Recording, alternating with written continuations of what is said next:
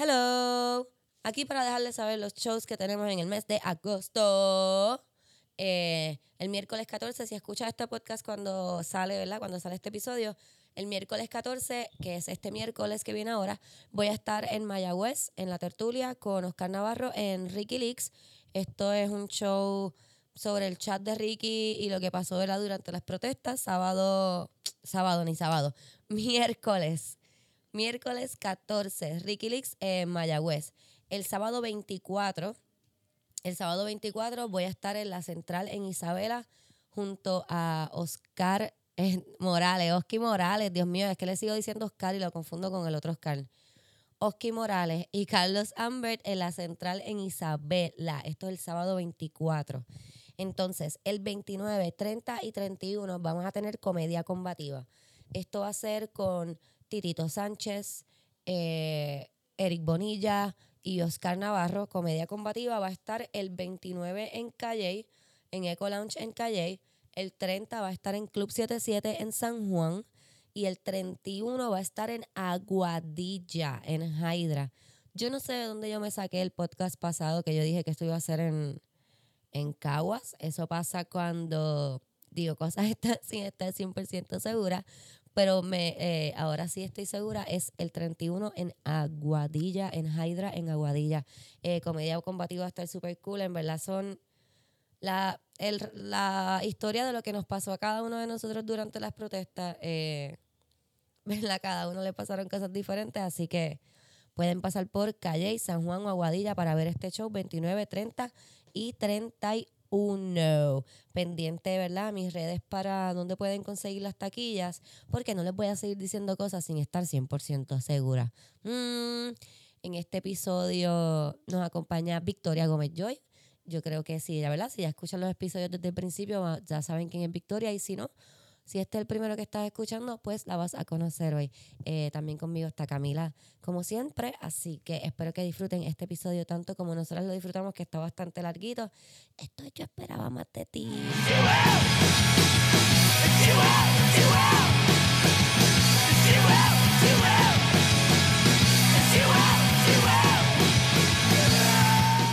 Hello. Hola. Es un bambón. Ay, qué rico. Nosotros llevamos hablando como 45 minutos sin los micrófonos prendidos. O sea, a propósito. No era como que. Llevamos realmente como dos horas y media tú y yo Camila hablando. y yo, pero entonces, o sea, ya en posición. En posición entre el soundcheck y toda la mierda que hemos Sí, como hablado. 45 Es verdad. minutos. Como unos 45 Sí, minutos. cierto. No sé si escuchas esa voz tan preciosa. Hola. O sea, la de Camila es bella también, pero estoy Súper hablando de la que de la que es diferente aquí hoy. Mamá, mamá. Aquí está Vicky. Estoy yo. Hola, ¿cómo están? Qué bueno que Vi que había estado. Gracias es por invitarme. No sé si ustedes ya han escuchado los anteriores, pues si han escuchado los, si nos están con nosotras desde el principio, pues ya han escuchado a Vicky. Si están cogiendo los de atrás para adelante, aquí está con nosotros la gran Victoria Gómez yo. ¡Eso! Caramau, mau, mau, chao. Victoria es la mamá de los pollitos. Es Victoria. Es Victoria.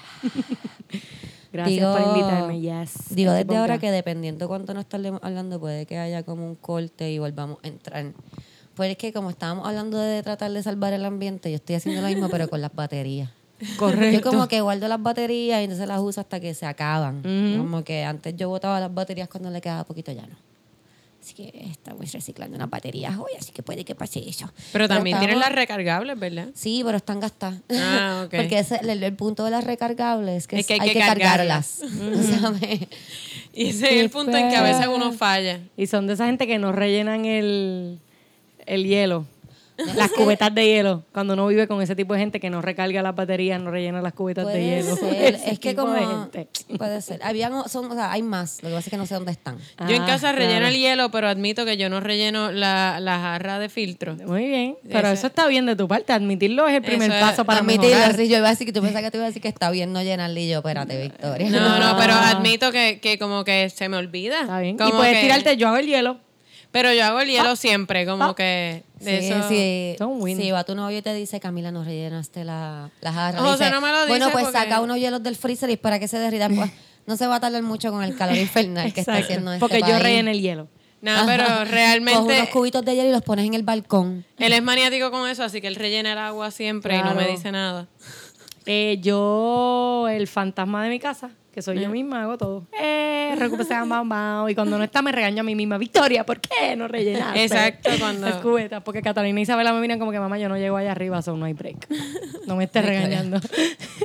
Regañando a las nenas. ¿Y por qué no hay hielo?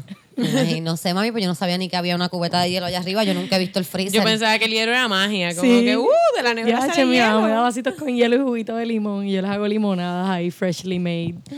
De verdad que yo la... de- sí, sí, Les ya. hace cositas de raspberry porque los otros días fui para tu casa y había como un juguito rojo. Sí, yo les hago iced tea de raspberry. ¿Viste? Qué rico. Y compro Nos cranberry todas frescas porque yo y, la- bebí. y las trituro. Malcriándolas, pero en la comida, que yo creo que está bien. Mejor, Está mejor cool. eso que iPad. En mi casa no hay iPad, pero hay iced tea de raspberry. Boom, chacalaca, baby. Yo pienso que el Ice Tea es mejor que el iPad. Definitivamente. Claro, Yes. porque en la casa de Victoria es como un iPad. Sí. Que Ayer- yo te digo, como que la casa de Sí, Victoria sí. tiene pintura, tiene cositas. Mi casa es un iPad. que- Totalmente. Y a veces de YouTube, sí, porque mamá se ven unos rant que parece un video de YouTube. O sea, Ah, viste, ma? Yo si hay videos de YouTube, no es ella, es ella. soy yo mi propia YouTube. Hay novela, hay novela brasileña, pero ella Mucho también ahí. legal tenemos aquí. Ella pone la bossa nova y convierte la casa ahí. Realmente. De bossa nova, obrigado. Me encanta el árabe bossa nova de. ¿Viste? Ayer yo hice un video eh, del Back to School, como que sacando punta time. Y de momento estaba tan feliz de que las clases empezaran y solo podía pensar en los maestros que no están contentos de que las clases empiecen. Están todos como que, ¿por qué el verano no puede llegar hasta agosto? ¿Por qué? Los maestros. Está duro. Yo tengo una niña ahora en mi casa y tener que levantarse. De verdad que a mí nada más me levantan para hacer la trenza mañanera. Y fue como que, ¿qué? ¿Cómo que la gente, ¿Por qué la gente hace esto? ¿Por qué la gente se levanta a esta hora? Sí. Y Como con que- ímpetu y con ganas de hacer French toast, te tienes que, levantar pompía sí, porque no tienes Yo otra entendí opción. por qué José es tan morning person, pues es que tienes que serlo porque si no... Pero a mí, ¿sabes? Me levanta con ese amor como que, Cami, ¿Y ella te levanta? días, Ah. tú me puedes hacer mi trenza. Claro y yo ahí sí. cinco y media de la mañana como que, dale. Sí, porque José la manda. La, nena, la nena dice, yo quiero que Camila me haga una trenza. Y José le dice, pues vas tú. Vas tú porque a mí Porque me va a dar. si voy yo me va a gritar. O sea, y Camila no es un morning Wow. person. Así que ve tú y más vale que la levantes con amor. No, no, no, pero esto, eh, esto se habló desde antes, como que José me dijo, mira, ella quiere que tú le hagas la trenza, ella no quiere que yo le haga la trenza, pues ya dice que no queda igual, porque José aprendió a hacer las, las trenzas, porque yo le dije, esto no va a pasar todos los días, papi. Sí. Tienes que aprender a hacer la trenza, porque Sí, hay sí, días que si yo salgo tarde de trabajar, a mí no hay días que me levante. A bien. José que la puede pasar por aquí porque yo me levanto casi siempre a las 7 de la mañana también. también. No, a las soy la 7 ya tiene que estar en la escuela. Así Ah, que- ok. Yo soy a la veces peor. me levanto más temprano. A mí mi gran problema en la vida es que yo tengo una persona que es un morning person y tengo otra persona que quiere implosionar a todo el mundo a las cinco y media de la mañana, que es Catalina, y tú te quieres meter con ella, porque ella realmente quiere darte. O sea, ella ha levantado la mano para meterme, porque ella no es morning, ella no le interesa, ella no entiende por qué hay que levantarse tan temprano y por qué hay que comer tan temprano y por qué hay que lavarse la boca y por qué hay que abrir los ojos, porque hay que abrir los ojos. Yo no me puedo mover de la cama y ponerme el uniforme sin abrir los ojos. Tú puedes intentarlo si quieres, pero ya yo he como desarrollado todo este mute con Catalina que solamente le hago así con el uniforme, se lo pego así, se lo voy pegando, como que Pues sí. Ponte. Como si fuera una fiera con hambre ahí que le tienes que poner como que suavecito el plato ahí. Esa es mi hija. Y la otra está como que, hola, buenos días.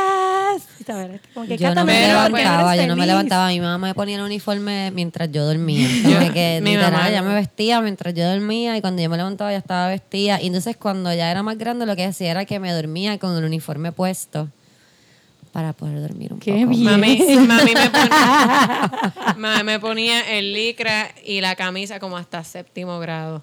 Wow, Wow, Cami, eso está Cami. fuerte. Yo, porque yo no había manera, porque yo me quedaba... En séptimo grado yo creo que yo probé mi primer cigarrillo y Sí, a Cami yo todavía estaban- Yo es que yo no me levantaba porque yo me acostaba a las 4 y 5 de la mañana leyendo. Yo era una lectora voraz. Empedernida. Y mi mamá me quitaba el libro y era a dormir, a dormir, a dormir. Qué y yo tenía bella. libros escondidos y Ah, sacaba el no. libro y me qued- yo podía Quedarme despierta como hasta las 4 o 5 de la mañana y obviamente a las 6 y media no había Dios que me Tú eras levantara. Harriet la espía, loca. O sea, y mami eras- me ponía las medias, como que Camila, te acabo de poner las medias, parece mentira. Y me daba todo el speech y yo ahí, la media, please, mami. Y ya cuando me tenía que poner la camisa empezaba, ¡mira, puñeta! Y ahí yo caía sentada como que yo estoy lista, yo estoy lista, Ese me falta la cara y la boca, más nada. Ese es el orden del rant. Yo empiezo también bien feliz y al final estoy como que la que te vas a joder eres tú, porque la que llegaste tarde eres tú, yo no, porque ya yo fui a la escuela. Ya yo fui a la escuela y ya terminé la escuela. La que te jode eres tú, estúpida. Es más, te quedaste. Y a Catalina varias veces la he dejado en casa. Y salgo como hasta el final de la calle y la puedo como que sentir. y viro. La he bajado del carro ya dos veces. Catalina está hasta nivel Dios. Le he bajado dos veces del carro metiéndole regaños, la saco del carro y empiezo como que voy a arrancar el carro y me voy para el carro y te voy a dejar ahí. Porque yo no escogí esta familia, ¿por qué me tocó esta familia, mamá? Eso dice Wow. Cata. Hablo, Catalina, pero. yo no escogí esta familia. familia. Yo tampoco escogí la mía y brego con tu abuelo, Maco, que es complicado. Pero Cata sabe que con toda la familia se tiene que levantar temprano para ir a la escuela. Ella no lo entiende. Exactamente. Y después me hace por eso es que estás sola, mamá, cuando yo le digo cosas así. Wow. Me encanta venir a este podcast porque me puedo liberar. Pero Cata, te Tienes amo mucho y te voy a amar para siempre hasta que sea una viejita. La mi próxima amor. vez que Cata te diga que te vas a quedar sola, dile, no te preocupes, mamá. Que tú vas a estar ahí conmigo limpiándome el culo porque tú tampoco te vas a soportar nadie. Así. Yo le digo todo el tiempo que nadie Con la aguanta. esa actitud. Exactamente. Te vas a quedar sola, no te va a aguantar nunca nadie. Tú vas a Tú estar vas a sola estar para ahí siempre. jamona conmigo, hueliéndome los peos. Exacto. Isabela lloviéndole todo tipo de seres humanos que la quieren atender sexualmente y Catalina sola. A, a Catalina la van a querer atender, pero esa, esa actitud, mami. Porque Catalina es bella. Se le van a pegar, Sí, pero con esa actitud. sí. Van a hacer, ah, no, pues está bien, no te preocupes. Hablamos después. y ahí, muy bien. Estoy intentando que no me pase eso, Catalina, ¿ok? Al final del día como que quiero ser bien fuerte, pero la miro como que estoy haciendo toda mi lucha para no quedarme sola, estúpida. Te puedes ir de mi lado ahora, estúpida niña. Ay, no, no, no dejes. No te dejes herir así, Victoria. Mira, Victoria va a llorar. Te voy a decir una cosa, Victoria, tú no estás sola. Tú no estás sola y tú eres preciosa. Tú no puedes permitir que una niña de cuatro años te lastime de esa manera. Es que a mí me hace daño a veces, lo confieso como que... Qué cabrona. Pero estoy bien. Por eso estás sola. Sí, hay que decirle sinceridad, sin empatía, es crueldad. Exacto. Como Hitler. Exacto. Estúpida niña. Y para colmo está buena. Pregúntale a tu, eh, tu ex, al papá de las nenas, Ujú. si él dice ese comentario. Como Sí, que, sí, eso suena como que... Eso suena, sí. él- eso suena él como que él engancha el teléfono y dice, por eso, Por es que, está, está sola. Sí, totalmente. Boom chicken nugget. Tú sabes que él me ha dicho, ay Dios mío, nada. Tú sabes que él me ha dicho a mí como que, y si tú eres tan buena porque tú estás sola. ¿Ves? Eso es de él. Eso que sí, eso sí, es de él sí. porque yo te iba a decir que la insultaras diciéndole, mira, pendeja, tú no sabes el significado de estar sola. Sola. Y ahí fue que dice, ella no sabe lo que significa estar sola. Y yo no estoy sola. Tú no estás sola. De ahí sale mi chiste. Ajá, es como que tú estás sola cuando yo estoy contigo, yo cabrona, porque te tengo que dar atención, Sí, porque como tú no estás aquí, Acho, mami, ahí me tienen esto enceradito, baby. Sola. cuando tú no estás aquí, mami, los machos cogen. que Estuve como 10 cogen. minutos sin hablar de sexo, pero here we go. Sí. caímos, caímos en tiempo. Dure un Eso está muy montón. Amo Mira. estar aquí, en verdad las escucho. Estaba comentando a la Cristi porque el, el episodio anterior lo amé porque me encanta todas las irreverencias de Omar. me parece una combinación bien preciosa, ¿verdad? Ante ustedes dos que son unas personas como súper capaces. No estoy diciendo que Omar no sea capaz, pero me encanta porque él sale con comentarios que no tienen ningún tipo de sentido. Omar está brutal, Omar. Yo me escribió gente, me escribió gente también diciéndome que oye, Omar, es como que aportando el patriarcado The y, other side. y diciéndole cabrones, como Exacto. que él las ve como nenes. Que en su- Exactamente. Sí. Eh, Omar es bien especial. Sí. Eh, le dije, no sé si escuchaste, le dije que le iba a permitir hacer un episodio. Y pues tengo que sacar la fecha porque no me va a dejar tranquila. Es cierto. Sí. Tenía la esperanza. Venía hoy, lo confieso, personas que me escuchan y qué bueno que nos escuchan todo el tiempo. Venía súper pompión en el carro guiando, como que maybe está Omar y voy a escuchar todas sus estupideces. Pero estamos nosotras tres que estamos bien Lo que pasa es que para que Omar esté aquí, yo tengo que decirle con tiempo. Tiempo, sí, porque antes de Omar ayer, él trabaja durante la semana y pues No, y no El sabemos domingo es el nivel de rasqueta que haya cogido ayer, no lo no tenemos conocimiento. No sé, no sé, fíjate, en eso pensé cuando lo llamé a las 2 de la tarde para ver si quería grabar y no, No Y no contestó. contestó. no tiene ni el teléfono prendido. Dije, wow, cuán- qué rico. Recuerdo esos Sí. días en que me levantaba a las, A las 3. tres. Y me levantaba a las 3 porque ya estaba como que emplegostada el sudor. No era Sí, porque, me quería levantar. que levantar. Era como que. Y mi cuerpo casi deshidratado, necesitando siete vasos de agua corridos del, del sabor a barrilito que todavía tenía en mi garganta. Ya no. Yes. Yo ayer la pasé cabrón con Kat, empezamos a ver Greatest Showman, pero no la terminamos. ¿Se durmieron? Se durmieron y yo me No. acabé la, el- la botellita Es- de la sangría de esa tecata que yo hago sola allí en casa. La... Y me hicieron eco las palabras de Catalina, estás sola. ¡Qué! ¡Wow! Está cabrón cómo te puede herir tanto una cosa tan pequeña que ya no entiende, ya ni entiende. Estoy loca Whatever, no te dejes. La próxima vez que te No. diga eso que me quedar en la frente así, a tírala empezar a para tirar atrás. fotos con los negros que me tiro y se las voy a enseñar la semana que ya llegue. Como que, No, cuando te diga estás sola, le dices, yo estoy sola, acá. chequéate esto. Pa, pa, pa. Y yo no sé hacer Photoshop because I'm not that good. Yo hago los flyers en Canva porque me salen de casualidad. Mira, para las personas que, ¿verdad? Este, no saben, para los que no saben, no sé por qué no lo sabrían, porque pues todo el mundo lo debe saber ya by now. Victoria es la persona detrás de la viambrera, que lo, lo- lo anunciamos aquí la semana pasada. Ay, sí. Y sé que hay gente que le ha escrito y le han puesto que me que, ah, te estoy siguiendo porque lo escuché en Yo esperábamos de ti. Gracias por hacer eso. Yes. Yeah. Eh, En verdad que sí. ¿no? Cuéntanos, Victoria, Qué linda. ¿De dónde sale tu idea de, de De darle hacer- amor a la gente por la medio de la comida? Claro. Bueno, primeramente nace por la necesidad de llevar comida a la mesa de mis hijas, ¿verdad? Y por proveer. Claro. Eh, y entonces realmente haciendo un análisis de par de meses, este, me di cuenta que hacía falta esa, esa posibilidad de tener comida directamente a tu trabajo.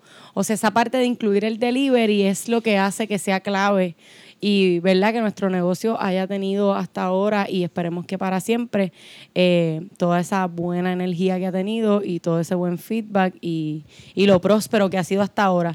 Nace a través de eso y nace también que todos mis amigos cuando van a comer a mi casa y yo los invito me hacen, loca, esto sabe bien rico, wow, esto sabe bien rico, wow, lo deberías de vender, wow, vamos a venderlo. Y este viernes que pasó cumplimos una semana, Una semana. de vender comida y la pasamos bien. Este, no sé por qué ella no se menciona a ella misma, pero Cristina Sánchez es la otra persona que está detrás de la viambrera. Yo, yo estoy con Victoria ahí. y sin Victoria. ella eso no funciona realmente Yo porque sé, Victoria es una persona de paz, pero el viernes ella estaba, yo, o sea, no, nunca se salió de fuera de su paz. Yo quiero que esto quede bien claro, ella no se salió nunca. Pero yo la podía ver que estaba respirando un poco más fuerte y un poco más lento. Y dije, Victoria, Estaba buscando la paz. Sí. No estaba llegando sola esa paz. no, no estaba habitando mi cuerpo, que normalmente ella habita en mí. Exacto. El viernes yo tuve ahí. un momento de, wow, creo que me voy a molestar. Pero por Victoria, alguna situación específica. Por- no, no, porque, porque, ah, pues, People. no, yo pienso Sometimes. que como que nosotras estábamos esperando una cosa y fue mucho más de lo que entonces nosotras teníamos esperado. Y a veces las cosas buenas, ¿verdad? Aunque sean positivas y sean buenas, dan un poco de... de, Sí, "Ah, sí, ¿Qué va a pasar? ¿Qué va a pasar? Totalmente. Pero... Totalmente. Cuando yo estoy esperando un Pero negro de está 6'3 y me llega uno de 6'5, es como que. Eso, No, espérate, eso no, y es de respira. vulgamas, déjame estarme tranquila. Entonces uno busca la paz, tú sabes, en ese momento uno hace como que... Pero les agradecemos a todos esos compañeros que se tiraron el viernes y nos compraron taquitos. Los taquitos vuelven porque a petición popular van a volver, no ahora. Qué rico. Mañana ya tiramos el menú. Si no nos sigues, síguenos en Instagram como la Viambrera PR. Es como Fiambrera, pero con V de Victoria. La Viambrera PR. Puedes hacer tu orden. Hacemos delivery a todo el área metro. Eh, y tenemos comida súper rica. Siempre hay una opción veggie para esa gente que come healthy. Eh, Y, sí, es veggie, veggie porque Victoria es vegan, Vegan. que es como que veggie top. Ujú. Ya. Belle- Sí, porque, sí, Son- porque los veggies son veggie. Yo solo Sí, como- son level Sí. 3000 Yes. veggies. Yo como carne humana, pero no me la Level trago. gold. Este, Yo los otros días yo estaba en el local Suena que vendiendo el tacos. vegetarianismo es como una, un negocio en pirámide, como que tienes que llegar al Ah, nivel, ya. Un poco. Si, nivel eres, vegan. Sí. si tú eres vegan, Te, tú eres el regala- top. te regalan un Diamante. Mercedes, sí, no diamante. tengo Eres el top- el top Lo diamante. único que tengo son mojones bien bonitos y una. Yo pienso que eso es un tipo de diamante, digestivo. ¿ok? Yes. Y te voy a hacer dos cuentas. El primero es que estaba um, en sesiones de Chente. Estaban haciendo un cuento una vez de una muchacha que vendía mojones por 50 pesos, pero tenían que ser lindos. So, ¿Qué te cuento? Sí, mojones lindos son diamantes. Y lo otro se me olvidó por completo porque la historia de los mojones top, todo. Top todo, loca, no puedo ni regales, en serio. 50 pesos por mojón. Yo estoy buscando. Buste, no, estoy tripeando. No me escriban ahora, ya, yo te compro la mierda. Estoy tripeando. Pero sí, ese cuento lo escuché de verdad. Bien Wow. A mí me están quedando bien bonitos que ya últimamente yo, o sea, ya es algo común yo pararme y mirarlo. Antes era como que yo lo miraba entre medio de las piernas así. Ah, Y hacía como que, ah, luce bien. Pero ahora me paro y es como que, ah, no, vete para el carajo. Qué cosa cosa, bien hecha. Me cago en la madre que me parió. Eso, eso salió. Eso- y le escribo a mami literal, como que mami, si tuvieras el mojón, y me dice, nunca te voy a pedir una foto, eres una puerca. Pues yo hacía eso con Hazel. Como que cuando Hazel empezó a usar potty, este, porque cuando está en el pumper es como una melcocha, pero cuando está en el potty, pues en el inodoro, pues se ve. Si uno tiene que mirarlo Y yo le ver. enviaba fotos a la comba de, la- de las caquis de, de Hazel porque, loca, eran del tamaño de Hazel. Yo Mira lo que acaba de salirle adentro de tu hija, loco. Y era como el tamaño del torso completo de Hazel. Entonces yo es le lo decía, más grande, ajá. Hazel, mira lo que acaba de salir de tu barriga, qué gigante. Y ahí, wow. Mi hermanita cuando era chiquita hacía unas cacas que eran una bola perfecta, que era como que cómo funciona. Pero Tu una barriga. bola perfecta grande, como que digo, ¿cómo esto salió del fondillo? Porque es que Se estiró y ¿cómo no le carajo dolía. pasó esto? Ella era como una boa, pero al revés. Y no le dolió. Sí, como que y ella como que caían de una sola, como que ella hacía mm, y de repente ¡plup! Y yo miraba, era como que hay una bola. Hay una bola del tamaño de una bola de softball ahí. ¿Qué es la que hay? ¿Cómo eso salió? y Ella cómo se salió de esa forma? concentraba, se concentraba, se concentraba, la hacía una bola y la tiraba. Pap, pap. Sí, era como que, ¿qué carajo es Cuando yo esto? empecé a hacer eh, esta gestión de ser vegana y vegetariana, yo empecé el primero de agosto del 2017. Ese fue mi primer día siendo vegetariana. Y vegana llevo desde principios de este año, ¿verdad? Pero una de las cosas que más me hablaban era que si tú tienes estreñimiento, cada vez que a ti te da estreñimiento, eso le hace tanto y tanto daño a tu cuerpo. Hay tantos órganos que se están comprimiendo. Hay una cuestión como que es tan fuerte todas las cosas que te puede causar. Obviamente hablan del cáncer directamente, pero sí realmente tiene un Es que montón de- aguantar mierda es malo. es bien en todos los malo. sentidos. Así que yo, a esos eh, personas que nos escuchan, este podcast maravilloso, si usted tiene un poquito de problemas digestivos, yo no le estoy diciendo que se meta vegano ni que se meta vegetariano, pero ¿Ves que es como una pirámide? ¿Ves que es como una pirámide? trátelo por una semanita, miren, ¿verdad? Ahí está haciendo el pitch, así Sí. está haciendo el pitch. Yo te lo juro que a mí alguien que vendía alguna de estas mil la Herbalife de seguro me ha dicho eso en algún momento. Sí, esas Si mismas palabras. que- Sí, sí, Si sí. usted tiene problemas digestivos, inténtelo. No me crea a mí, no por mi No, palabra. pero- Yo no le estoy diciendo que se meta a Herbalife, pero inténtalo. Inténtalo. inténtalo con este primer paquete, el primer paquete Sí, sí. básico. Pero- Yo le aseguro que en una semana usted va a tener mejor digestión. Yo hice Herbalife, yo me acuerdo de hacer Herbalife En como por una semana lo hice. Fue Hiciste. Herbalife. También Sí, en, el- me en la, en, el- en la comunidad de dejar adicciones también, y porque la, que- eh, como limpiar la comida, está también los niveles como... Yo no bebo, por ejemplo, ¿verdad? Pero sí fumo marihuana. So que alguien, y me pasó ayer, alguien me dice que, porque, mira, eh, estoy como tú, dejé de beber, pero soy mejor que tú porque no fumo marihuana. Y yo, ah, ok, yay. So, Hágate en tu está madre. un ¿no? Pero- nivel más arriba de ti en la Sí, pirámide de, exacto, de, la- de las exacto. ociosidades. O cuando Exacto. de- exacto, dejar como que Es como que tú no usas heroína, ¿verdad? Pues tú estás aquí. Ni usas crack, pues Crack. estás aquí. Pero No, entonces tú pero ya- usas perico, pues estás aquí. Entonces, Sí. si no usas perico, estás aquí. Pero tú y yo estamos más o menos en el mismo nivel porque yo no Porque yo dejé tú no de fumar, fumas. exacto, yo dejé de Yo fumar fumo. y tú exacto, y tú dejaste de beber. Pero, entonces Pero yo pienso en que dejar de fumar es más difícil, así que tú estás como un nivel un poco Sí, más no, tú estás arriba. nivelito Dios. Mano, yo creo que para mí sería más difícil dejar de beber porque uno tiene tan metido en la cabeza como que, ah, con la comida, un vinito, eso es como, Ah. uno no lo piensa como que estoy bebiendo. Es como un vinito. Es bien raro que yo coma Oh, y beba no, vino. Pero yo soy pobre. Pero es que tu adicción es tu adicción, tú ves. Porque Sí. para mí nunca, yo nunca vi el, la- el alcohol como con la comida. Nunca. Como que yo bebía porque iba a beber. Claro. A mí no me gustaba, o sea, maybe, maybe tratando de ser elegante me tomé un vino con una comida, pero... Un corte de carne, sí, pero no. Pero te digo que es bien de, para mí el cigarrillo es como que, y, y para mucha gente. Yo estaba hablando con una muchacha ayer. Bueno, yo me días. fumaba una cajetilla diaria y todavía, al sol de hoy, a mí, yo me siento a escribir y no me salen igual las ideas, lo admito. Pues te vas a poner bien triste cuando te cuento que la muchacha con la que estaba hablando ayer lo que me dijo fue que ella llevaba ocho años sin fumar Oh. Y se fumó un cigarrillo y es como si nunca lo hubiese dejado. O sea, el cigarrillo es más difícil para dejar que la heroína, cabrón. Mi mamá Sí, sí. lleva desde los 14 años y tiene 53 años y solamente paró de fumar cigarrillo los nueve meses que nos tuvo a mi hermano y a mí en la barriga. El día que nos parió a ambos, dice la historia, cuenta la historia. o sea, mi papá, leyenda. que, que salió ella del cuarto de allá del doctor Setter en Manatí y como que mis tíos todos ahí como que le tenían el gare listo. O sea, mi mamá ahora mismo su forma de parar es fumarse cinco, cinco gares diarios. Antes ella estaba como un poquito más. Entonces mi papá le trae los, los cuartones de, de cigarrillo porque mi papá viaja mucho a Latinoamérica y en, en la- en los duty free le trae. O sea, mi mamá no compra gares desde antes de María Diablo. porque ella tiene allí stock. Y esa es la cosa más Oh. protegida de mi casa, como que en mi casa hay par de filtraciones de agua, pero donde están los gares nunca va a haber una fucking filtración. Como que Eso es está en un techo que está bueno dentro de una caja plástica que tiene otra caja plástica adentro. Y yo voy para allá porque me le digo a mami el otro día, mira, regálame dos gares tuyos porque lo confieso que he tenido días de... Especialmente porque estoy creciendo en la cuestión de educar a mis hijas y me está costando trabajo y lo reconozco.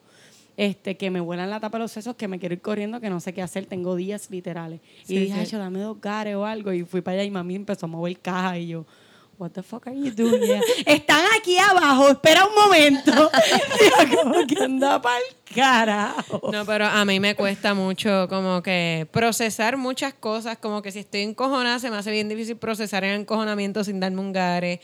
Eh, escribir, yo como que antes eh, escribía a mano un montón de ideas y después me sentaba con el gare y la computadora y ahí era que salía como que No, yo la obra o el stand por lo que estuviera escribiendo. conocemos hace muchos años y tú eras Este- mi cigarre. Y tú fumabas más que yo. Sí, sí, no. sí, sí, sí. Sí, y, ha sido bien aquí, aquí. ha sido bien jodido porque, mano, uno gracias, gracias. Qué grande eres. Pero yo pensé que yo iba a poder como que eso, darme un gare. Hace como seis meses me di un gare pensando que era como que nada, me siento y escribo un poquito y me di un gare porque estoy pasando un bad trip y volví a fumar. Y estuve como seis meses fumando y ahora... O el sea, otro volví día en a la marcha me cogiste una cacha, ¿te acuerdas? Pero rápido Sí, dijiste, sí. nope. Y fue como, it". "Nope". Sí. Y eso lo puedo hacer sin volver a fumar. Pero si yo me doy un gare completo, me cago en mi madre. Ya empiezo a fumar como que tres diarios y de repente como que cinco diarios y de repente compro una cajetilla, ah, se me acabó en un fin de semana. Y pues, y vuelvo- nunca he vuelto a fumar la cajetilla y media que a veces me fumaba diaria, pero sí. Sí, yo, a mí alguien me preguntó también ayer si... Pero tú estás que si yo tuviera sed... bastante.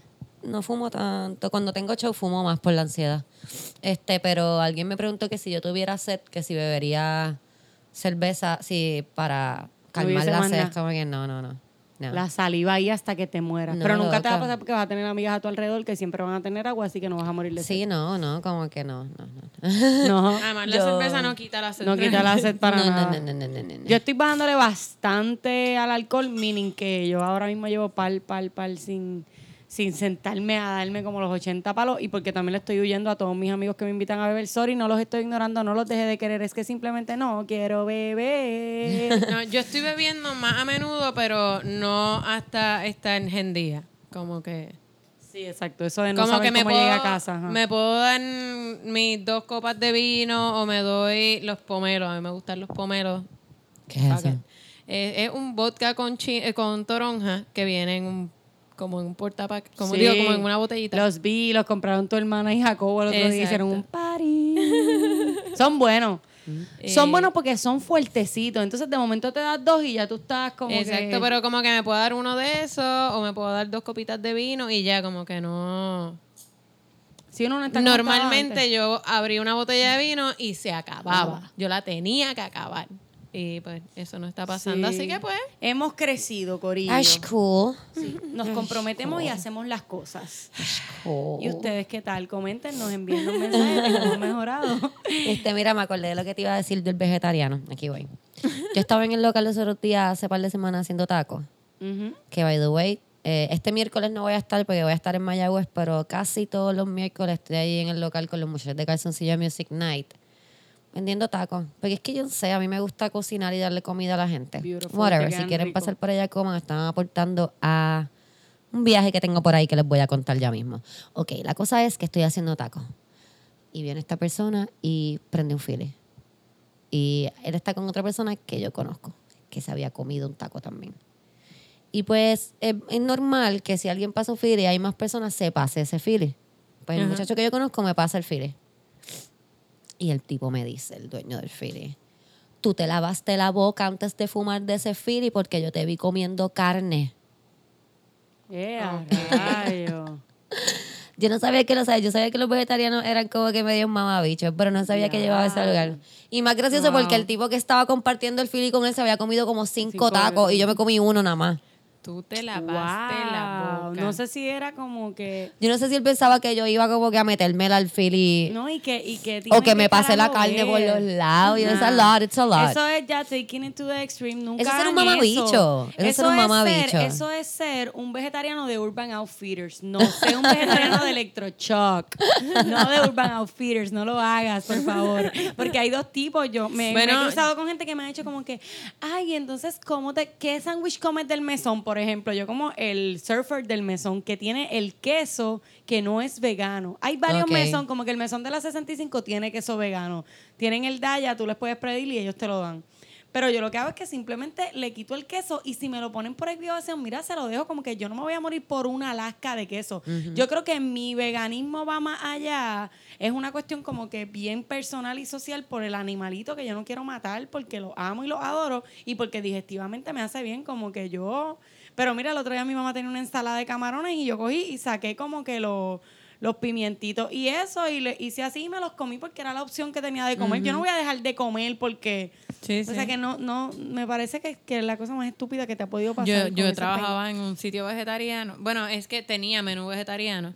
Este, y una señora una vez me hizo un show, pero un show gritándome al garete What? porque ella, el marido le dijo que pasó cerca de la cocina y vio que habían usado, sabes que los sartenes no estaban divididos entre sartenes para la comida vegetariana y sartenes para las carnes. El Y ella me decía, pero ¿y qué? ¿Con qué sartén se hizo? Enséñame el sartén. Y yo, contaminación cruzada, whatever. Nosotras sí. en la viambrera somos bastante conscientes de eso, no mezclamos cucharas, Sí, hacemos sí, eso sí. siempre Es que lo yo eso iba a decir, yo puedo entender lo de que los, ve- los vegetarianos no les gusta que con lo que se toca carne se toque Claro, la carne la, es la cosa la que comida. más suelta. Claro, yo- y yo lo pero, puedo entender. pero yo no metí el fili dentro de la carne Ay, molida, sí. canto de ridículo Era un- y era como que no me pasé, como que you're an ass. Si tenías ganas de decir algo, cabrón, di otra cosa. Si me estás escuchando en este momento. Y si no me buscas en la fucking calle que te voy a partir la cara. Y a rayos. wow, para que te sepa. No, y yo podía entender a la señora, sobre todo porque pues, si te El están papelón es vendiendo, lo que no se esa- entiende. lo que no entiendo es por qué me estás gritando a mí que soy mesera, que no tengo, tengo tres cricas que que ver. con eso, como que tú vas a donde el dueño y te lo comes vivo y le dices, tú estás vendiendo comida Exacto. vegana cuando estás, Estás haciendo cross con- contamination. sí. Eso yo lo entiendo. Y te voy a meter con el sartén por la cabeza.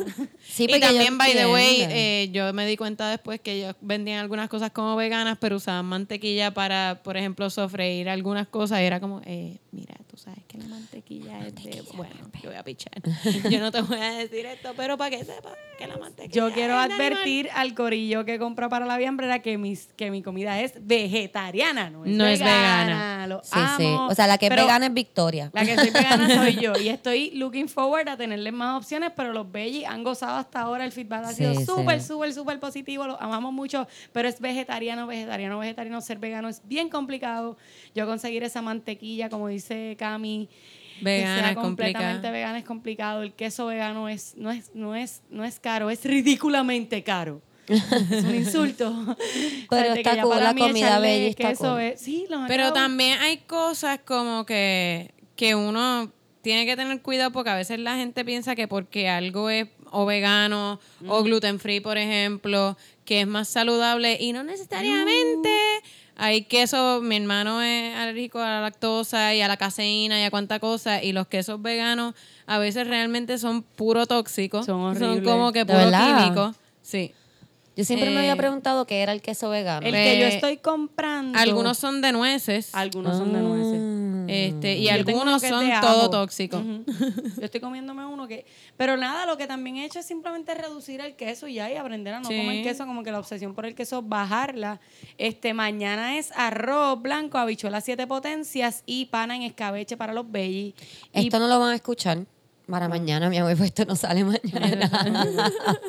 El martes sale. síguenos. Acuérdate que esto se graba hoy, pero se tira después. Qué bella.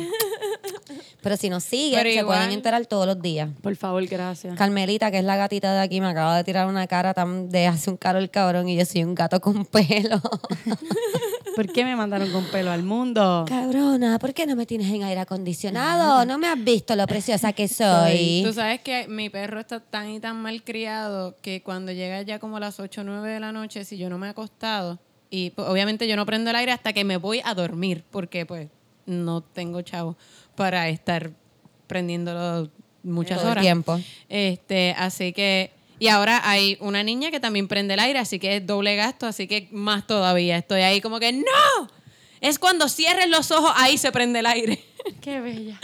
Pues, pero mi perro está tan mal criado que si dan como las 10 de la noche y yo no he prendido el aire, empieza a rascar el aire acondicionado, empieza Ah, no, Camila, no. no, no.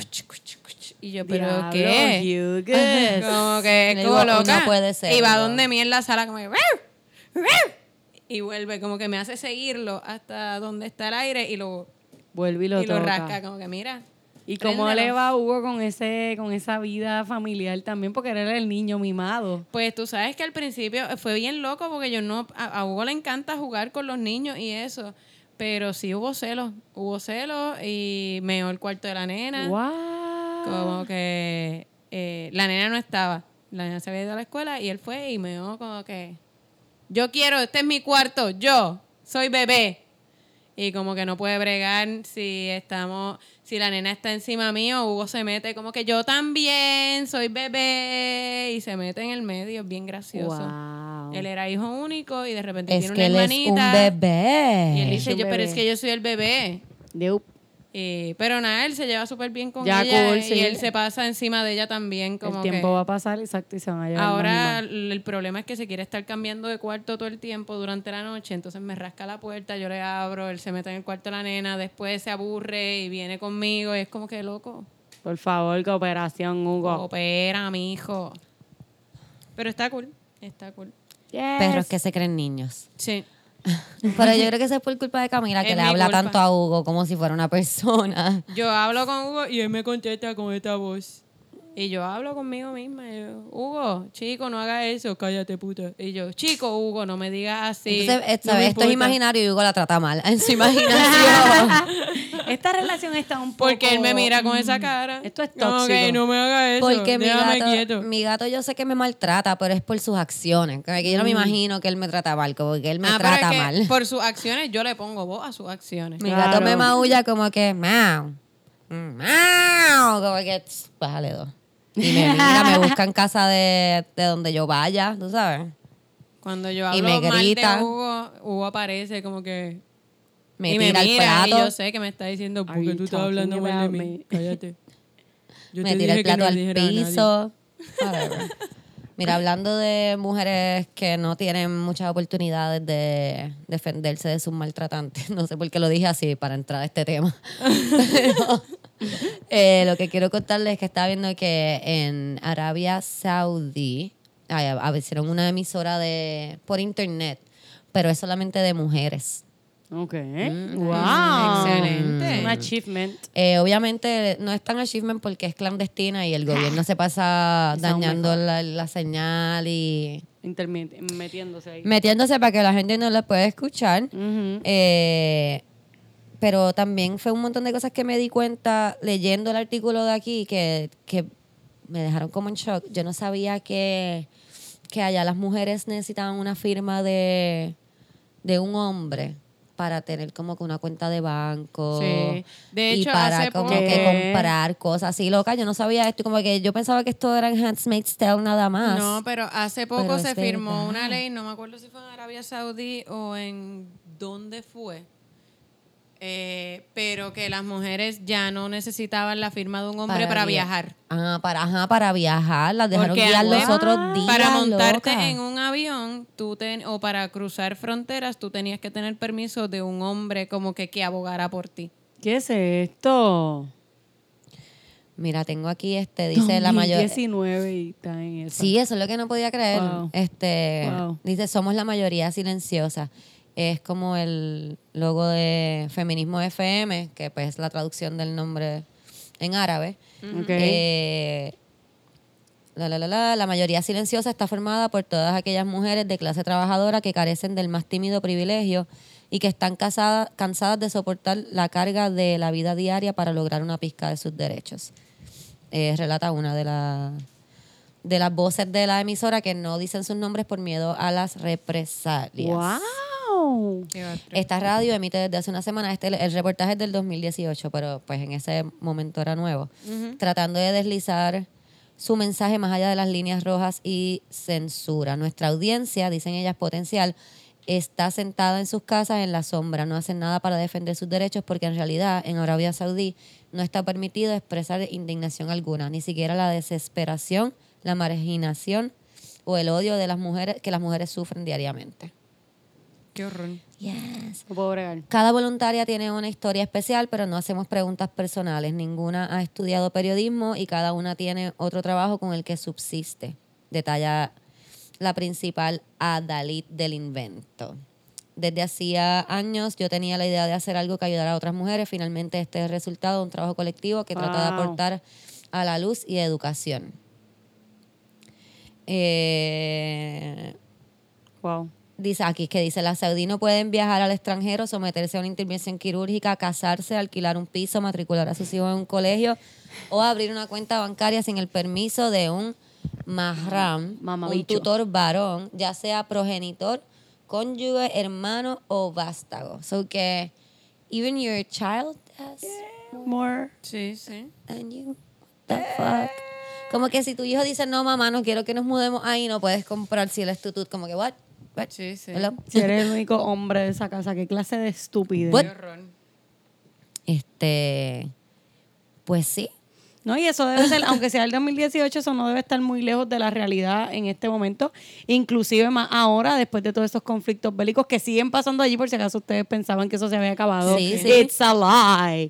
That No, pero still sí han happens. habido algunos avances, como por ejemplo eso que... Puedes viajar. este, que puedes viajar sin el consentimiento. Que es verdad, realmente, al fin y al cabo, yo creo que todas esas cosas son para mantener a las mujeres en, eh, en relaciones, por ejemplo, en las que no quieren estar.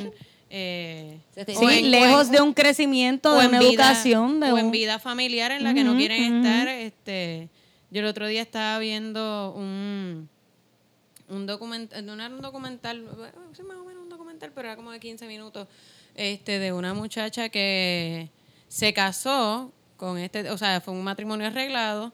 eh, y ella tenía que vivir con sus suegros, con el muchacho, el hermano, la Dios. esposa del hermano y todos los hijos. Y pues todo el mundo tenía poder sobre el- sus decisiones, o sea, sobre ella. Claro.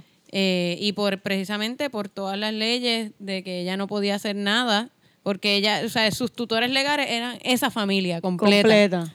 Y entonces ella no tenía cómo escapar eh, y terminó Lo que escapando. ellos quisieran. Terminó escapando con un intento de suicidio, terminó Oh en el hospital, God. se en escapó hospital del se escapó. hospital. Sí. Wow. Este, pero pues tuvo que renunciar a su hijo. Ella tuvo que renunciar a tener, o sea, y ahora estaba en una batalla legal para poder eh, recuperar a su hijo y qué sé yo, pero ella en ese momento tuvo que tomar la decisión de si, o sea, a mí me van a matar aquí. Porque ella le, le daba peras a todo el mundo, la suegra, Sí, el cuñado, y pues La ella tuvo que eh, tomar esa decisión de yo pues tengo que escaparme del hospital, es mi única opción y dejar a mi hijo allí y ahora y ahora que puedo que tengo otro hombre porque pues ella consiguió un hombre que- Necesitas un que hombre. abogara por ella, pues está llevando esa batalla legal. Como que- Wow. Estaba también leyendo en ese artículo que hay alrededor de nueve mujeres que están ahora mismo, bueno, en ese momento estaban esperando que las enjuiciaran por haber eh, luchado por los derechos de las mujeres y como estaban haciendo esto era guiando, porque no pueden guiar tampoco. Ay, Dios mío. Wow. Entonces ellas guiaban y las arrestaban porque guiaban y pues pueden tener hasta 20 años de cárcel, De por cárcel. guiar. guiar. Sí, eso yo lo he escuchado. Está fuerte. No Eso sé, como que...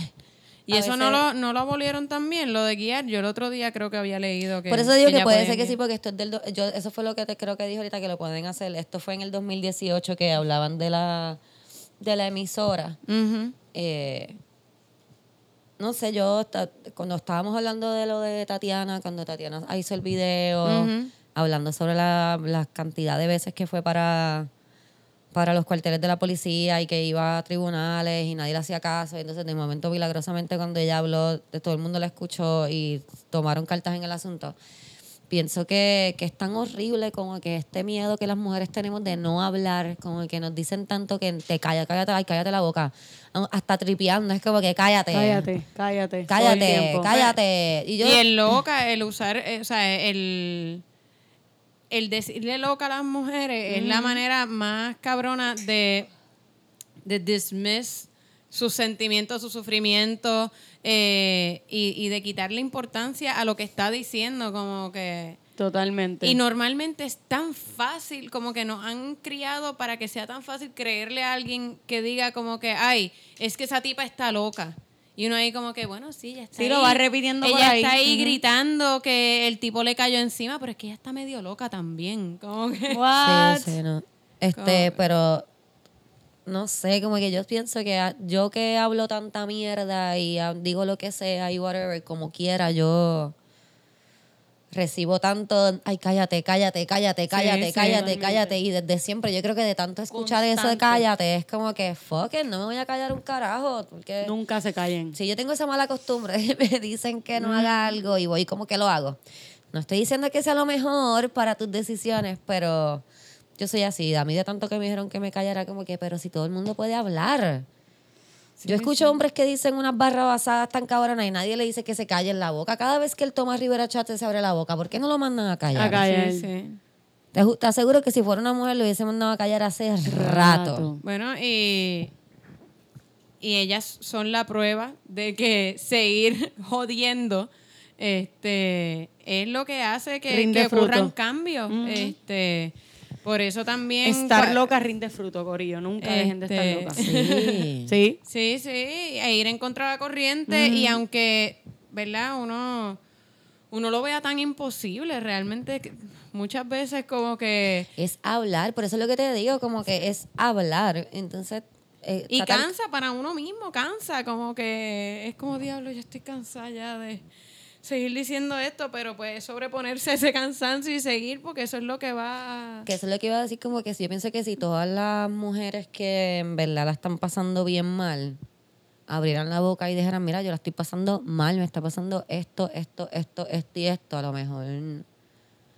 No sé, por eso es que yo que siempre que apoyo el hablar. Yo siempre apoyo el Hablar, decir lo que te está pasando. Como, Como, que, no- rodeate de mujeres que no solamente de personas, no solamente de mujeres, pero también de personas, porque hay hombres que están dispuestos a escucharte. escuchar. No tengamos tampoco ese miedo de.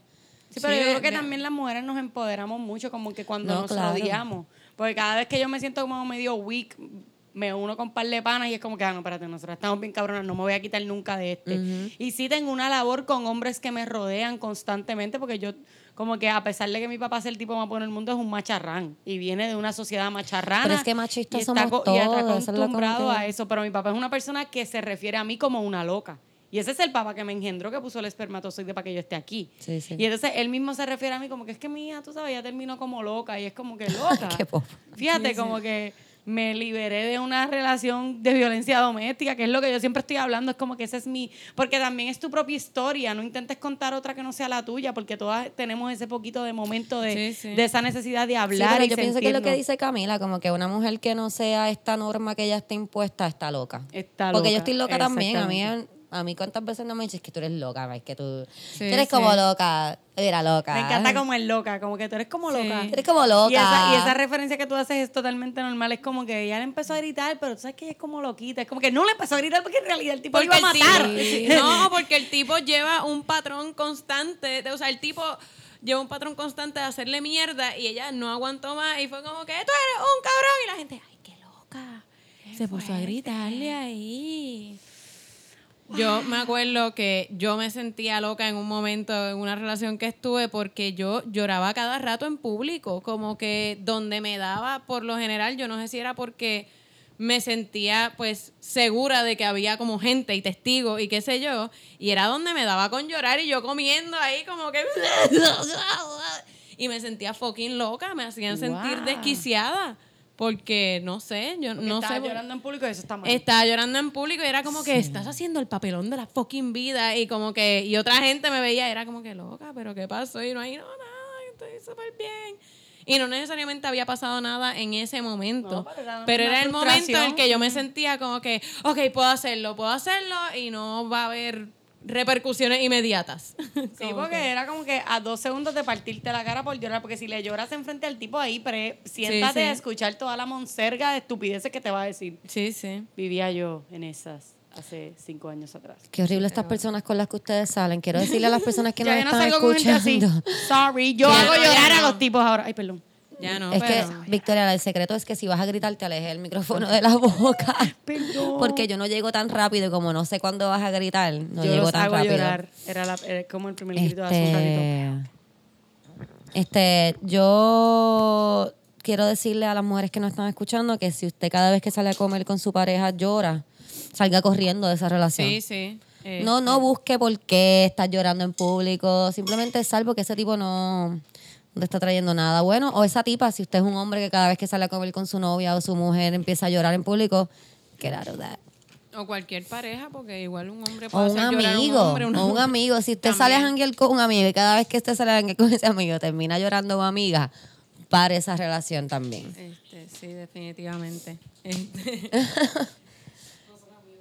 No, sí, no, o, si, no. o si cada vez que le, que le pone, que de hecho de eso íbamos a hablar, no sé si es el tema de ahora. ¿Cuál es el tema de ahora? Podemos pasar para ahí si quiere. Estaba, Eh, bastante que- tranquila con los temas. Este, pues que yo quería hablar de que estaba leyendo un artículo que hablaba de cómo se usa el concepto del perdón para manipular a las víctimas. Me refiero a los déjalo ir o alguien que te ha hecho muchas cabronadas y te sigue diciendo, ah, pero tú me habías perdonado por eso, como que ya lo tienes que dejar ir, no podemos hablar más de eso, como que de cierta manera, este, que te obligan a como fast track ese proceso del perdón, eh, como que porque se supone que tú seas the bigger person, y es como una doble victimización Terrible. de la persona. Este, como que, y es cierto, a veces uno, lo- y los mismos panas, a veces es como que loca, pero déjalo ir, como que tú tienes que perdonar para empezar a sanar, y es como que, pero not really, no necesariamente, tú puedes sanar y después de sanar decir, ¿sabes qué? Yo lo perdono a esta persona. Este, No, y ese de perdono, pero nunca olvido, como que yo olvido a mi tiempo. exacto. Quizás yo te perdoné, pero no me voy a olvidar de lo que me hiciste. Sí, o quizás no te perdoné y no tengo por qué, por qué perdonarte ahora mismo si lo que hiciste fue imperdonable. Puede que yo me tarde cinco años en perdonarte. Perdonarte. Yo puedo sanar Totalmente. ese trauma Y seguir por hablándote mi cuenta y seguir hablándote y, y- o, o no hablarte, porque es mi decisión. Y Es que yo sanar lo veo ese así, como trauma. que tú- yo sí te... No sé, yo puedo perdonar y no hablarte. Ay, que, Totalmente. Ah, pero como le estaba diciendo a Camila, como que para mí perdonar es como que ya no voy a pensar más en esta cosa que pasó o I'm gonna let it go. Yo creo no que sé. perdonar para mí es eso, no darle energía más al asunto. como que- Esa es mi manera de perdonar. Ay, ya tú realmente yo no te voy a dar esa energía. Pero eso no significa que perdones lo que dice Cami. Por Quizás lo en tres años me acuerdo y digo, coño, ahora es que yo me siento que sané esto verdaderamente. Sí, como que el concepto de, de perdonar yo creo que se usa muy a la ligera. Totalmente. Este, y, y un poco obligamos a la gente a perdonar. Y eso yo. se puede utilizar como un arma eh, en una relación tóxica, ya sea de familia, o sea, padre e hijo, entre hermanos, eh, entre parejas. Y, y se usa mucho como un gaslighting. Como que, diablo, tú no, tú no dejas ir las cosas, tú te quedas aferrada a las cosas. Es como que, puñeta, si todavía me duele, yo tengo derecho a que me siga doliendo algo que me hiciste, como que no es mi culpa lo que tú hiciste. Como que de cierta manera, una manera de, de verdad, pues eso, de hacerte sentir loca. Yo creo que el Este, primer paso es, es, es tener ese, ese espacio de decir, te voy a perdonar en algún momento. Y tienes que dejarlo ahora mismo donde está, porque puede ser que pase hoy, puede ser que pase en tres años. Y ese de, de déjalo ir. El y yo soy ir. muy del déjalo ir. No, yo, y, y yo, sí, uno deja ir las cosas, pero es que no, no, no es lo mismo déjalo ir para que yo no me sienta mal, Ajá. a déjalo ir que te está haciendo daño a, A ti. ti. Como que, y, y yo lo reconozco, o sea, yo lo veo mucho en, en relaciones, y pues lo veo más en relaciones de pareja, eh, maltratantes o, o tóxicas, o que a veces digo, no deben ni estar juntos, no sé ni por qué están juntos, pero bueno. Este, Qué linda. Y, y lo he reconocido en relaciones Mías. anteriores mías. Por eso es lo que estoy diciendo Este, a Camila, como que si tú tienes una persona que te está diciendo, quiero decir dos cosas sobre eso. Si tú tienes una persona primero que te está diciendo como que me tienes que perdonar, me tienes que perdonar, eso está a lo loco. Esto, o sea, no, Por eso, sí, no, sí. no hables con esa persona más, este, Ya. está súper a lo loco. Sí. Y lo otro que te iba a decir es que mi mamá, será porque ella tenía una enfermedad terminal, pero ella me, siempre me decía que porque yo me enfogonaba mucho con ella porque ella se encojonaba conmigo y después estaba súper chilling. Y le decía como que, pero si estabas encojonada hace dos segundos, ¿por qué? Ella siempre me decía que pensaras como que si una, tú me haces algo, Victoria me hizo algo que me molestó. Y como que pensaras si la voy a perdonar en una semana. No, está bien, eso está súper bien. La vas a perdonar en un año. Si, tú te, si la vas a perdonar en un año, como que, y lo vas a dejar ir en un año, como que, ¿por qué vas a perder un año? Entero. entero en ese rencor y ese remordimiento. Y te digo, será porque mi mamá, ¿verdad? Sabía que tenía su tiempo súper contado, aunque todos lo tenemos contado. Cuando uno tiene una enfermedad terminal, lo tiene mucho más contado que las demás personas, mucho más consciente. Y ella siempre me decía eso, como que, Claro. ¿por qué? Si tú en tu corazón sabes que tú vas, o sea, si tú en tu corazón piensas que no lo vas a poder perdonar, como que pues, Ya. do your thing, pero tienes que dejar ir como quiera esa cosa en algún momento, pero lo puedes vivir con rencor. Pero si tú en verdad piensas que tú vas a poder dejarlo ir y volver a tener una relación con esta persona con el tiempo, Hazlo ahora. pues acorta ese tiempo porque el tiempo a veces no existe. Sí, no, pero yo, yo realmente Eso más de lo que bien. hablo es de la cuestión del concepto del Del perdón. perdón. Sí, sí, cuando- para, pero es que una para persona manipular. tóxica, exacto, una persona manipuladora puede coger el concepto del amor, que es algo bello, y convertirlo en algo horrible Claro, también. por eso eh, de lo que hablo es de, de poder identificar eso, porque a veces cuando uno está en ese tipo de, de situaciones con una pareja, con un familiar, quien sea, eh, mucha gente a tu alrededor también usa el concepto del perdón eh, para... ¿Verdad? Pues porque no conocen toda la historia, a veces te usan el concepto del perdón y uno termina como que sometiéndose a quedarse en, un, en una situación incómoda o con una persona que no es lo mejor para ti, simplemente porque uno dice, no, es que yo tengo que perdonar, yo no puedo ser tan rencorosa. Sí. Y quizás no estás siendo rencorosa, quizás de verdad lo que te está pasando es, o sea, esta persona quizás en el momento tienes que sacarla de tu vida, no puedes simplemente mantenerte ahí porque, ¿verdad? Porque por eso, por el concepto del perdón, porque tienes que perdonar, uno no tiene que perdonar a, ¿verdad? Este, al tiempo en que decida la gente. Uno puede perdonar en años, si es necesario, y puede que simplemente quieras sacar a una persona de tu vida y después de sacarlo de tu vida lo perdonas, pero a veces, no es que yo pienso que es que hay que estar bien pendiente de lo que las personas te están diciendo, porque las personas dicen muchas más cosas de lo que en verdad están Claro. diciendo, porque de nuevo, una persona que te está diciendo, sea tu pareja, sea una amiga, sea quien sea, tienes que perdonar, tienes, tienes que hacerlo, tienes que hacerlo, tienes que hacerlo. ¿Verdad? Y hay, hay que tener en cuenta un montón de factores, Sí, porque a lo mejor, como te estaba diciendo ahorita, tampoco uno debe estar eh, nadando en la mierda del rencor, claro. tú sabes, y... Bonita imagen. Claro, O sea, pero porque cuando tú estás, cuando tú estás ahí es que él, es que él me las pegó y yo no puedo confiar en esa persona porque él me las pegó, porque es que él me las pegó, como yo voy a confiar Pero en él. también- Pues tú a lo mejor tienes que salirte de esa situación porque si no vas a confiar en él porque te las pegó, pues a lo mejor no tienen que estar ahí. Claro, pero Para también eh, lo digo más que nada por la gente que rodea a, a una persona que está en una situación como esa, porque, por ejemplo, yo he visto mucho eh, una persona que está procesando un trauma de una situación maltratante que cuando trata de hablarlo es como que sí, pero ya tienes que dejarlo ir. Tú tienes que perdonar a esa persona porque tú estás viviendo y procesar el trauma no tiene nada que ver con no perdonar o con dejar ir. Eh, ¿Verdad? Una persona que está en una situación de maltrato tiene que procesar el PTSD, que es lo que tiene. Vamos a hacer una mini pausa, sorry Cami, que es que no estamos teniendo un problema técnico, pero volvemos rapidito. Mm, Aquí hemos regresado. Hemos volvido, Después pues. de esta pequeña pausa, tú dijiste volvido. Borbillo, hemos hemos volvido. pues. hemos volvido. Yo tenía una amiga que Estamos de vuelta. la amo y si me estás escuchando te amo y te extraño con toda mi alma. Pero ella se ponía a hablar, entonces se ponía a hablar y decía, no, porque la espalda. Como que la espalda de quién, de qué tú estás hablando. Eso no es una palabra. Yo la amo donde quiera que esté. Yo sé que tú sabes que estoy hablando de ti.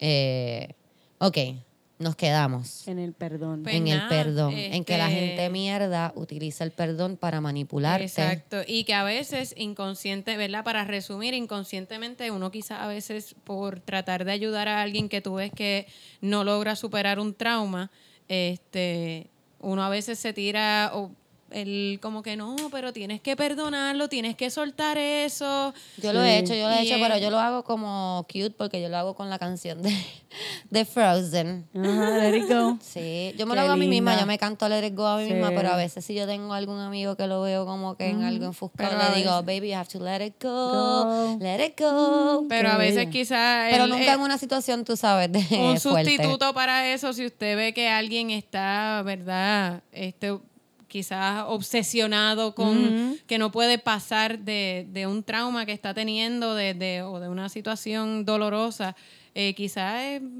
mejor dile, quizás debes buscar ayuda Sí, psicológica. pero yo lo digo más como cuando Omar Ayudar. quiere una cerveza más y no podemos conseguir Ah, la bueno, cerveza. claro. Y yo Déjalo le digo, let it go, Sí. let Ah, it bueno, go. sí, pero te digo sí. que nunca en una situación fuerte, nunca Pues en una Sí, situación pero fuerte. es igual que decirle a alguien como que, que está pasando por una mala situación, como que date una mascarilla y déjalo No, ir y eso baila pasa un allá en poco. No, Sochville, no, eso no pasa aquí. Eso no puede estar Este, pasando en este Eso lugar. se Ah, resuelve sí. los Eso- problemas de, de Sochville, De se Sochville, resuelven eh, con una clonopin y una mascarilla. Pero yo creo que se resume en rodéate de la gente. Correcto. Claro, y, y tú por ser un buen amigo, por ayudar a alguien, pues quizá este no le des la solución fácil que es, déjalo ir. No. Dale, pues, dale mejor una solución, búscale este psicólogos, psicólogos de bajo costo, de reforma. Este, sí, o, o, verdad, la escuela Carlos Albizu Mira, ofrece y- ofrece clínicas, ¿verdad? ajustadas al a tu ingreso, que yo creo que eso no lo sabe mucha gente y Yes. es importante que lo sepan Yo porque recuerdo que tú lo has este, comentado varias veces también. De momento, aquí estoy. chiquichín.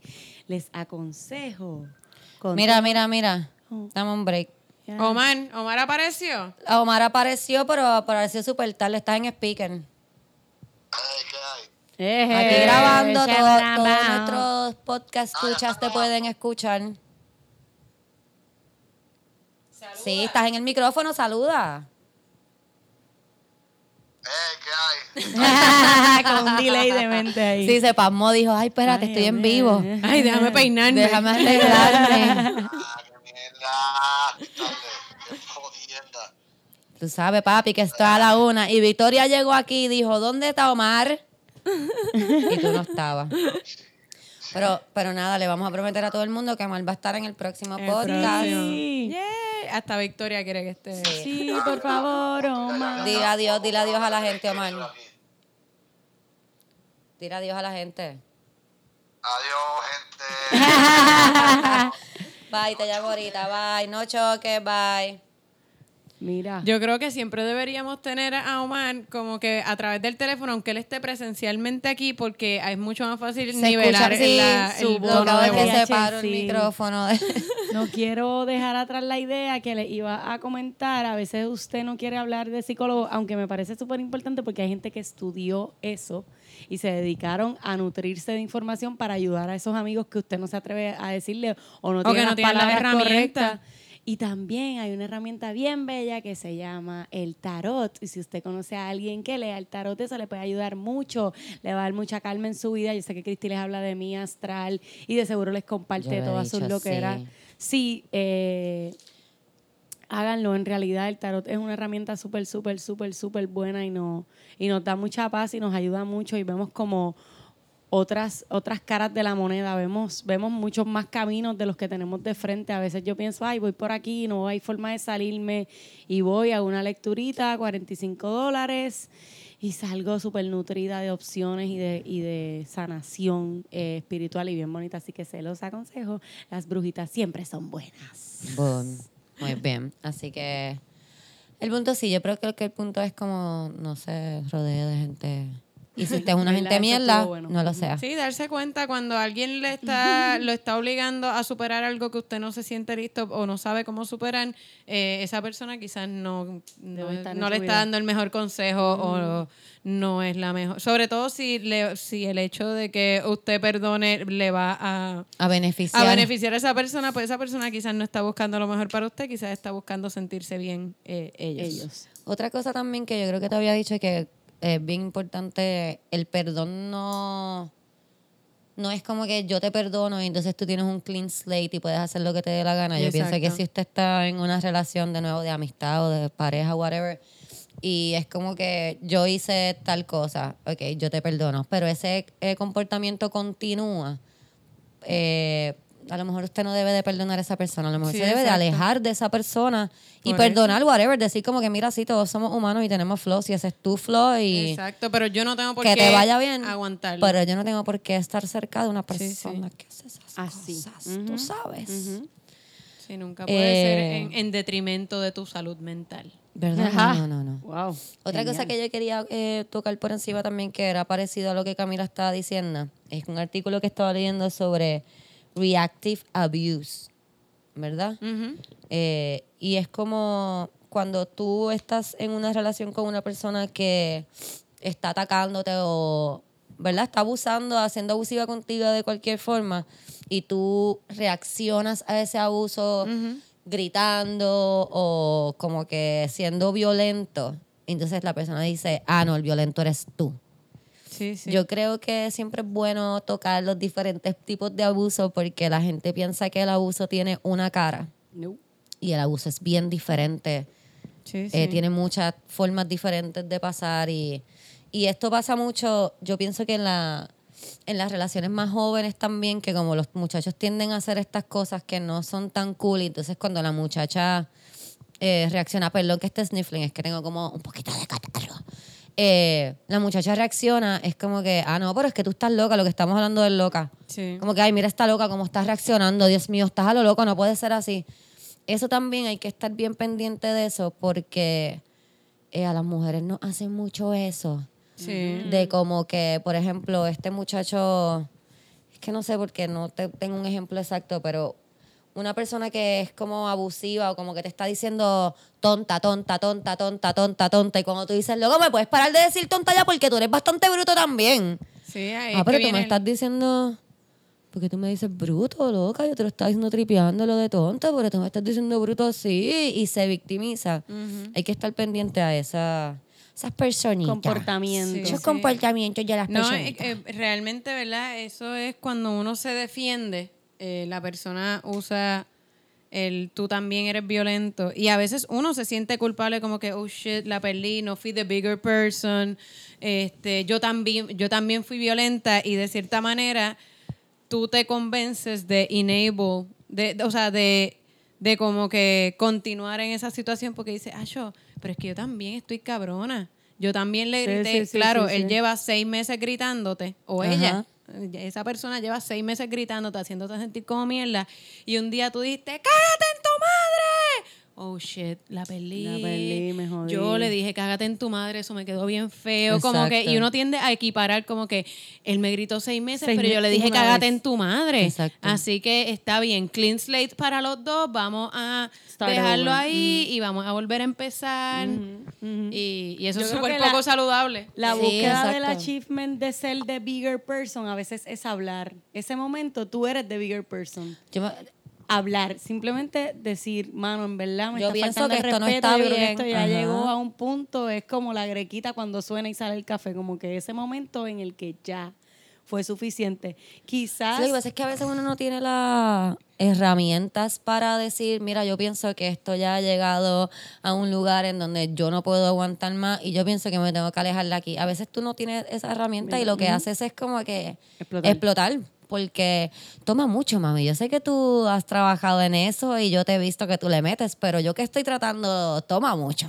Sí, Toma mucho no explotar y toma mucho, ¿sabes? Respirar y buscar No, esa y- paz. Y que a veces uno en el en aras de ser the bigger person, uno deja ir cosas chiquitas pero que te hirieron, Hirieron. pero uno dice, coño, pero tampoco es como para tener una conversación de dos horas de esto. De esto. Y de repente cuando vienes a ver ha pasado un tiempo y cualquier cosita que ya te digan te va a prender esa mecha porque uno dice, es que yo llevo aguantando, yo llevo guardando esas cositas y ya el zipper no cierra. En el cajón, el- en el cajón. Esas relaciones de años y años y años. Sí, y yo he aprendido a hablar, aunque sea la cosa más pendeja del mundo y estemos en medio de un date y fue como que una bobería, es como que lo tengo que hablar ahora porque si espero a la semana que viene va a salir por otro lado, Sí, como que el perro se cagó y voy a empezar a gritarle a alguien. como que Sí, sí. Y nada, estar bien pendiente de eso. eh, Sí, sí. Ah, lo que les iba a decir. Yo me acuerdo cuando chamaquita, como que jangueos así de corillo, que siempre había alguien que era como que súper annoying. Súper annoying, y te jodía, te jodía, te jodía, te jodía, te jodía, por lo menos la gente que yo jangueaba. Y cuando tú explotabas era como que, chica, pero no tienes que ponerte así, si esto es un tripeo. Es como que, bueno, vamos a poner esto en facts. Tú me estás jodiendo para que yo me encojone. Entonces yo me encojono y yo estoy mal. Exacto. Pues explícame, ¿cómo- ¿qué estamos haciendo aquí? Porque yo estoy haciendo lo- la reacción que tú me estás queriendo. estás so, porque yo estoy mal. Porque tú no paras de hacer eso. Y así yo no me bien. encojono. y, y en total era como que yo no quiero janguear con gente que me está jodiendo. Para que entonces yo tener que aguantar que me estén jodiendo y ser the bigger person. Es Ahí nuevamente está. Boundaries, como Y que la gente rodéate. odia, la gente odia, o sea, no la gente, la gente mierda odia cuando tú le pones boundaries. Boundaries. Y por eso yo creo que las cositas chiquitas es importante hablarlas, porque si yo creo que ahí es que uno se daría cuenta qué tipo de persona ese amigo, ese jevo o ese familiar, que tú, si tú no te atreves a decirle, mira, coño, es que me dijiste, como que me hablaste, whatever, qué sé yo, me dijiste que el recorte, por decir algo, que el recorte no te encantaba tanto y como que en verdad sentí que era súper innecesario que me lo dijera. Sí. Yo me sentía súper linda con el recorte. Suena como que algo súper banal y súper tonto, pero si No la persona se ve en brote y es como que, ay, loca, por favor, te lo estás cogiendo, en vez de decirte, coño, no pensé que te iba a hacer sentir mal, Mala mía. eh, mala mía. Y esa yo creo que es la diferencia entre darte cuenta si alguien quiere tener una relación saludable contigo o no. O no, Si totalmente. reacciona siempre defensivamente a cuando tú te sientes de una manera, eh, pues quizás una Yo persona. me acuerdo que una vez yo tuve una idea de hacer como unos sketches que se llamaban La Reacción. Como que ese era el nombre del destino. Hasta yo tenía como un. Y era todo eso, era provocar situaciones, a ver cuál era la reacción. Y siempre iba a ser obviamente cómica. Estoy aquí sharing una idea.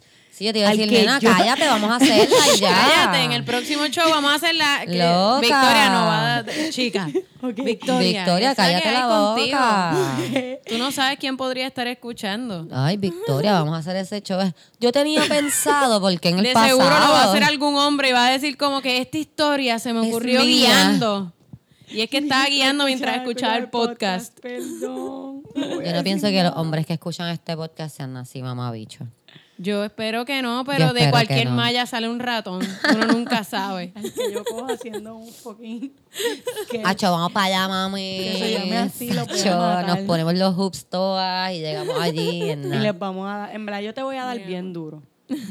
compañero que me estás No escuchando. sé cómo lo estás diciendo, porque que la gente Es no que te eso ve. suena como. La gente te Es está que lo dijiste escuchando. un poco como sexy. Sí, Quizás. en verdad te voy a partir la cara, cabrón. Ahí, ahí, te voy a ahí. partir la cara y te lo juro que te va a doler, cabrón. Te voy a romper el tabique. Te voy a romper el tabique.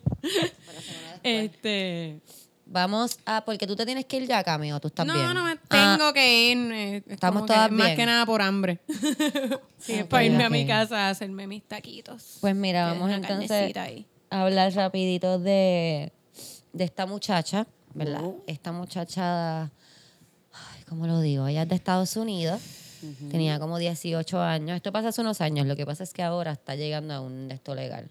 Esta muchacha está, vive en Estados Unidos, creo que tenía, si no me equivoco, 18 años. Ella se va como de misionera Ujú. a, te voy a decir ahora bien. No, porque no sé si fue ahí. Ella se fue de misionera a trabajar con niños que estaban malnutridos y Exacto. toda esta cosa. Entonces ella regresa a los Estados Unidos con esta gran, esta gran idea de, de cómo puede ayudar, qué puede hacer. Así que ella empieza a recaudar, a reca- recaudar dinero y para hacer una clínica en Uganda para niños malnutridos. Se recauda dinero, se muda para allá full, hace su clínica y la cosa es que ella no tenía ningún tipo de training. ¿Qué? Médico ni de nutrición. Esto era una muchacha de 18 años que decidió, pues, abrir una clínica para salvar el mundo. Que parece que se escucha bien desde afuera, tal vez, pero no. Que, by the way, Mm. no estaba clasificado para el gobierno de Uganda. O sea, obviamente tú, cualquier organización que tengas, tienes que inscribirla y tiene que, Ajá. este, tiene que estar bajo algún tipo de renglón. Y el renglón eh, bajo el que ella estaba era de, de ayuda comunitaria, eh, de dar talleres de nutrición a familias. Este, y ayudaba, ¿verdad?, a, a repartir comida dos veces a la semana. Ese era, o sea, Porque ella se daba- supone a que las familias que tenían malnutrición fueran allí, cogieran, como tú dices, unas clases de talleres. nutrición y Ok. de... Y y les daba daban comida dos veces a la y les daban comida dos veces en semana. Ok. ¿Qué pasa? ¿Qué pasó? Ella se le subió a la cabeza, aparentemente, ¿Y ella se creía quién? y empezó a buscar eh, casos de malnutrición severa, porque también ella tenía un blog. Sí, sí, este, la- se enteran de lo que ella está haciendo. Esto, sí, pero Exacto. pobre. Este, ella, ella tiene un blog donde cuenta paso por paso y ahí es donde se enteran lo que está pasando porque ella empieza a hablar de esta niña, que es una baby que ella coge, que ella empieza a poner como que, ah, este, llegó y se, se veía muy mal. Voy a empezar a hacerle las pruebas. Eh, le voy a hacer la prueba de malaria, la prueba de yo no sé qué carajo, la prueba de HIV. Ah, lo sabía, malaria, positivo. ¿Qué sé yo cosa? Positivo. Hay que hacer una transferencia de sangre ahora. Le puse la transferencia de sangre. Oh, oh. No está reaccionando bien a la transferencia de sangre. Entonces ella ahí llama a una enfermera, que es la que la ayudaba con, con la mayoría de las cosas que la enfermera habla y dice como que está lo loco. Yo llegué, había una niña ahí eh, hinchada. Anafiláctica ya. Y que ella le dice como que, pues mira, en verdad no sé bien lo que está pasando porque le puse la transfusión de sangre, pero en Google dice que si la transfusión de sangre le va mal, le va a salir un rash, pero yo no le veo ningún rash. Google, ¿sabes? El punto sí, es que ella no tenía ningún tipo de entrenamiento. Después, sí, después ella va a decir que ella escribió el blog en primera persona, pero en verdad habían otras personas con ella, pero ella lo estaba haciendo así para escucharse mejor, pero...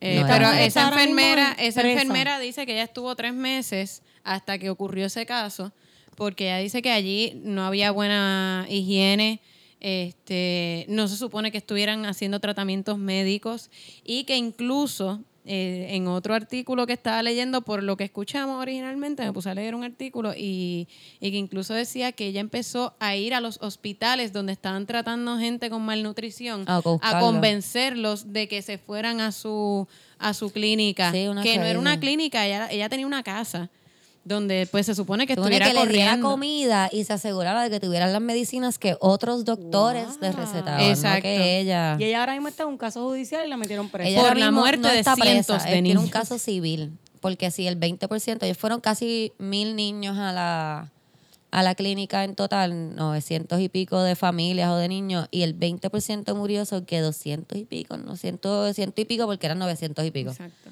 Murieron. Este, Que- incluso ella se Y esta fue, es un caso civil, es un caso civil porque la- una de las, dos de las de madres de niños que murieron en, bajo su cargo están están suing her. Exacto.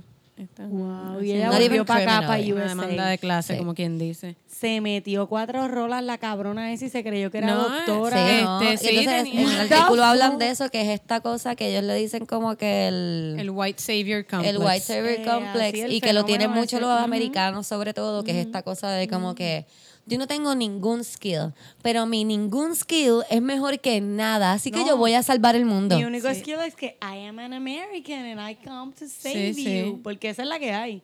Nos pasa aquí en esta islita. ¿Cómo pero que qué no? clase de loca, Bueno, pero aquí, fuck? exacto. Sí, aquí porque es pasa como que incluso- esa gente de ella, ella- lo veía como que Oh esa gente de Uganda, ellos son caso perdido. Ellos son caso perdido, so que mi, mi, mi mierda de ayuda es ayuda. Exacto. Eh, Es que está cabrón porque No puedo ni creerlo. yo en pienso verdad. que normalmente uno debe mirar a su alrededor, como que antes de irte a salvar gente en otro sitio, mira a tu alrededor, mira a ver si en tu casa, si hay Sí, cerca sí, de tu casa, sí. necesitas- hay gente Hay que necesita que los hay gatitos, salve. hay gatitos alrededor. Eh, o hay gente que no tiene comida aquí También. mismo. Y en. Estados Unidos hay gente sin comida. Como que No, y encárgate. primero edúcate, o sea, porque si tú tienes el deseo de salvar a alguien, yo creo que eso es tan meaning para mí. Ahora mismo, o sea, es, es como lo que más me está aniquilando el cerebro, porque me parece quizás bonita la idea de querer ayudar, pero si yo no tengo un, un conocimiento real de lo que yo voy a hacer, yo no me voy a tirar a salvar Pero a tú nadie, estás, realmente me parece asqueroso porque tú estás experimentando con gente, que a ti te parece, porque ella no lo hizo en Estados Unidos, ella no se fue a experimentar exacto. como que déjame ponerle Eso un es lo que te digo, que ya ve la gente este en. Uganda como que esta gente son esa caso perdido, ellos no tienen más nada, se ¿Cómo van a tú vas a googlear? O sea, esa es la salud de un ser humano, independientemente de un ser vivo el que sea. Yo recuerdo cuando mi hija, mi hija primera tuvo un montón de situaciones, este, ¿verdad? Una, unas situaciones médicas graves. Y era, eh, al, al final terminaron siendo una deficiencia sanguínea y yo me empapé de tanta información, pero jamás me sentí en el nivel de sentarme con un doctor y yo tuve momentos que el doctor me decía, ¿tú quieres sugerir algo? ¿Tienes alguna? Y yo le decía, nunca tengo una sugerencia, siempre tengo más preguntas para hacerte, porque el experto eres tú. O sea, yo estoy con ella 24/7 y yo la estoy viendo y a lo mejor él me decía, no le ha dado rash, sí, pero estas tres horas que tú estuviste fuera no, no le dio rash, pero anoche cuando tú estabas en tu casa sí le dio esto y yo le tiré esta foto. O sea, que uno como que vive con esa conciencia y pensar que hayan personas que me voy a montar en un avión y me voy a ir a Uganda a intentar salvar y lo que hiciste fue que se murieran un chorro de niños que a lo mejor que tenían un catarro bien heavy y tú te fuiste en un viaje, es como que No, y wake evidentemente up. Es una Es que lo que- cuestión de, eh, de ego, porque incluso ella dice que La ella miente, ella dice que habían clínicas eh, de malnutrición que le enviaban niños a ella, como que casos que ellos ya no podían bregar. Sí, porque la cosa con la malnutrición es que cuando los, los niños están tan y tan y tan malnutridos, a veces, que es lo que estaba explicando uno de los doctores, a veces es mejor no hacer nada. Porque hacer algo les puede hacer más daño. El doctor estaba Totalmente. explicando que ponerle un suero le puede dar un cardiac arrest porque es demasiado impactante para el cuerpo. So que ella decía como que, que las mismas clínicas, como no podían hacer nada más, se las daban a ella. Pero Es como que that's a lie, Y era los mentira, lo que ella no. hacía era, iba y buscaba a esa gente que le, los daban, no era que los daban por casos perdidos, es que le decían, es que ahora mismo no podemos hacer nada. Nada. Tienen que No le- esperar, ajá. este, hay que esperar. Y, y entonces ella iba y los reclutaba ya como que yo sí puedo hacer algo. Este, y a veces se tiraba cosas como darle unas batidas súper altas en calorías para que ganaran peso, pero para llegar a ese punto, y esto yo lo sé también porque yo tenía una amiga que era anoréxica y ella pues tuvo que tratarse y habían casos que estaban tan malnutridos que tú no, eso mismo, que no, no puedes empezar dándole batidas, como Claro, que puede agua. pasar- pueden ni eso, no puede Tienes que pasar mojarle nada. los labios, los y con labios. suero y con cosas Y bien esos son suaves. ustedes con un chispito de quizás un de búsqueda. que sí. No, y esos son ustedes con un poquito de búsqueda de, de información. O sea, cuán, y- cuán desinformada tú estabas, que es el problema mayor de la sociedad americana en general, la desinformación.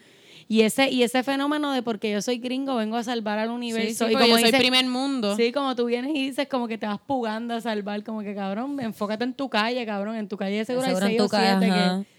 No, y de pensar, tan sencillo como pensar, como que yo puedo más que esos médicos. Esa clínica que se, que se especializa en malnutrición, Ellos ellos, no no, pudieron saben. hacer nada, ya, yo tu- ya tú verás cómo lo están hago yo. freaking 10, 12 años estudiando una cosa. Como que, Bueno, eso es como Giovanni Vázquez, que estaba ayer en, en el show de Chente. Yo lo vi, yo lo vi. Y él llega. No, pero chequéate, yo te voy a hacer este cuento. Y wow, wow, wow, wow. él llega allí. Él iba a cantar. Iba, yo abro, él canta, Chente va a su show. Él llega como a las ocho y pico, yo me estoy maquillando. Y, y yo escucho, porque yo me estaba maquillando en como un camerino del segundo, como un mezanín. Y yo estoy escuchando. Y estoy escuchando que le dice, pero es que a mí me dijeron a las ocho y cuarto. Y aquí no hay nadie. Pa, pa, pa, pa, pa, pa, pa, pa, pa, pa, otro show, pa, pa, pa, en Ponce. Pa, pa, pa, pa, pa.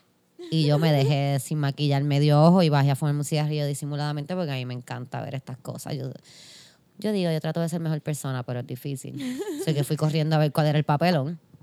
Y, y él está allí, que no, que le dijeron a las ocho y cuarto, y él tiene otro show, y mis fans, olvídate un papelón de Giovanni Vázquez.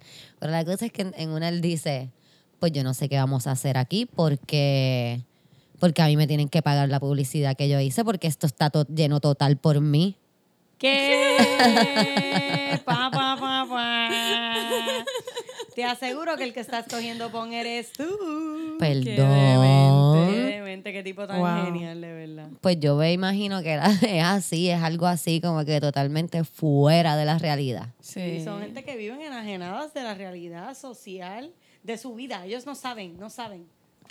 Paris Hilton, Paris Sí, Hilton, no. No, No, pero Paris y- Hilton sabe quién ella es, yo estoy segura de eso.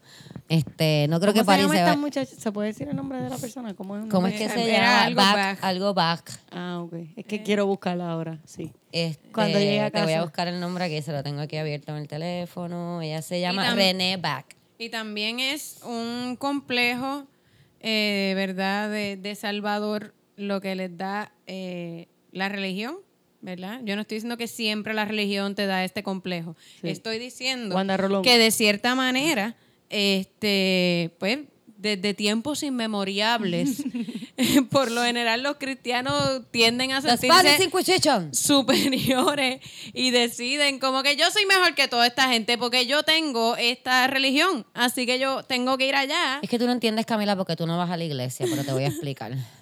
Cuando uno está con Dios. Así es, amén. Sí, todo Cuando se uno está con Dios, ¿quién? ¿Quién? La ¿Quién contra medicina. mí? ¿Quién la contra medicina mí? contra La mí. medicina, La malnutrición. Ah, la falta de Métete una educación. batida de Yo estoy con ahí. Dios. Pero, pero pues te da, te da esa, esa superioridad moral. Camila, esa- yo no sé de qué tú estás hablando porque nosotros los católicos salvamos el mundo. Usted no.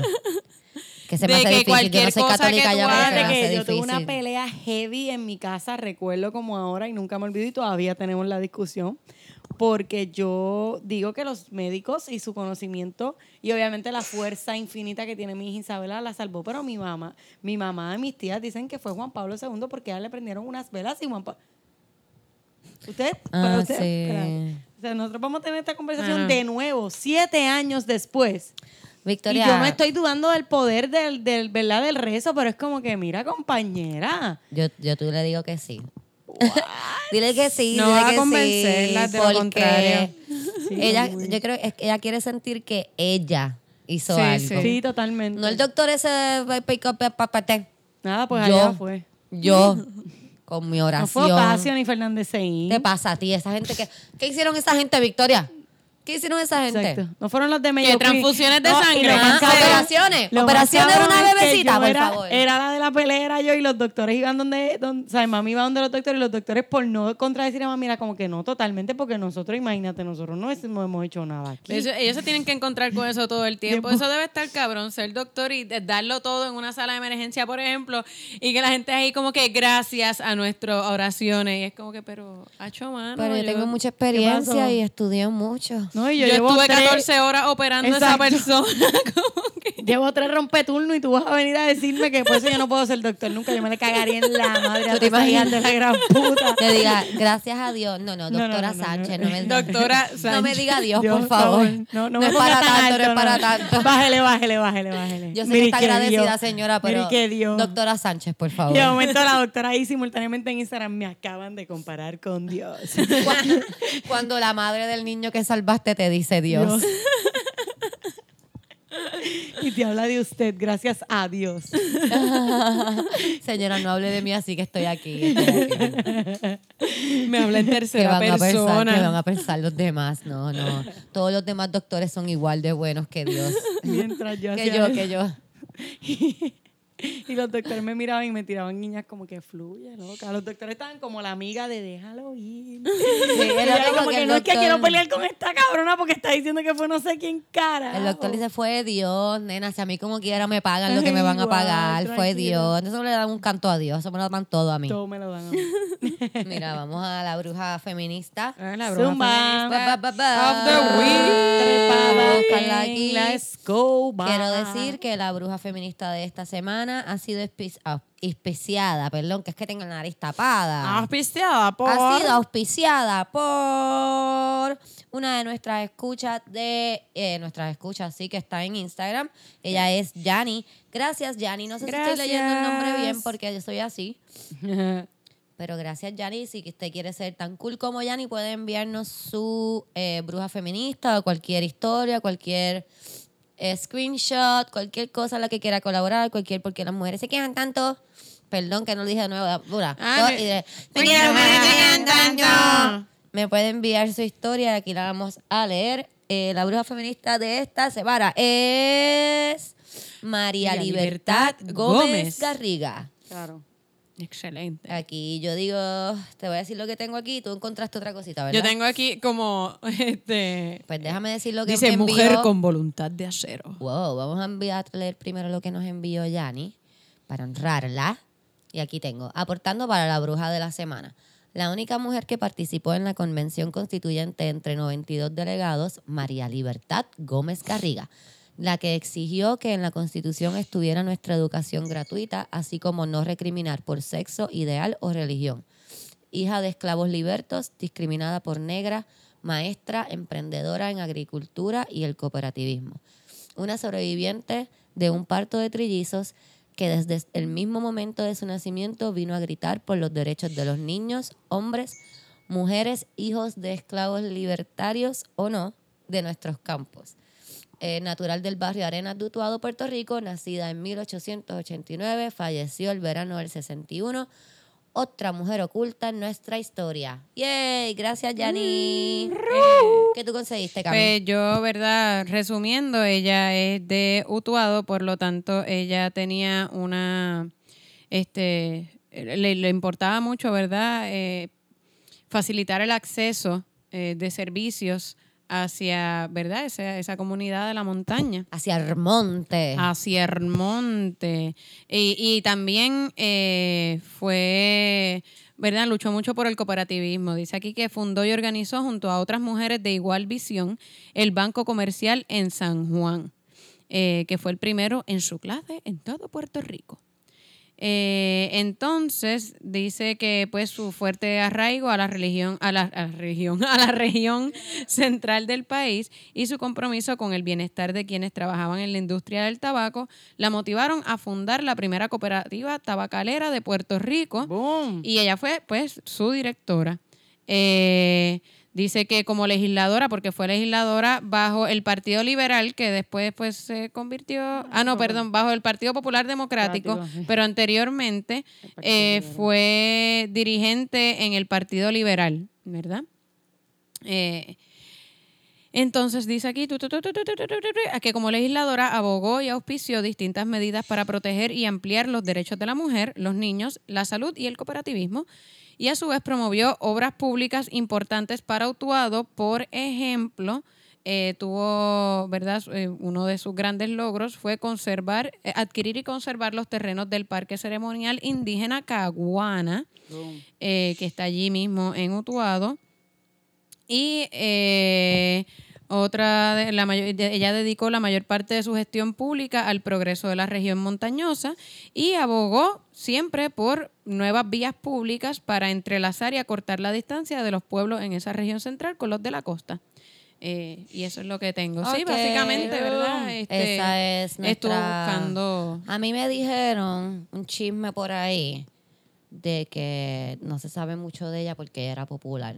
Boom. Y como las mujeres que se hablan más, pues son de las mujeres. También es que una mujer negra, y yo supongo que en esa época era como que mujer y negra, diablo. Sí, era hija de esclavos libertos. Sí. Qué linda. No iba a ser blanca. Así que. Pero podría ser, porque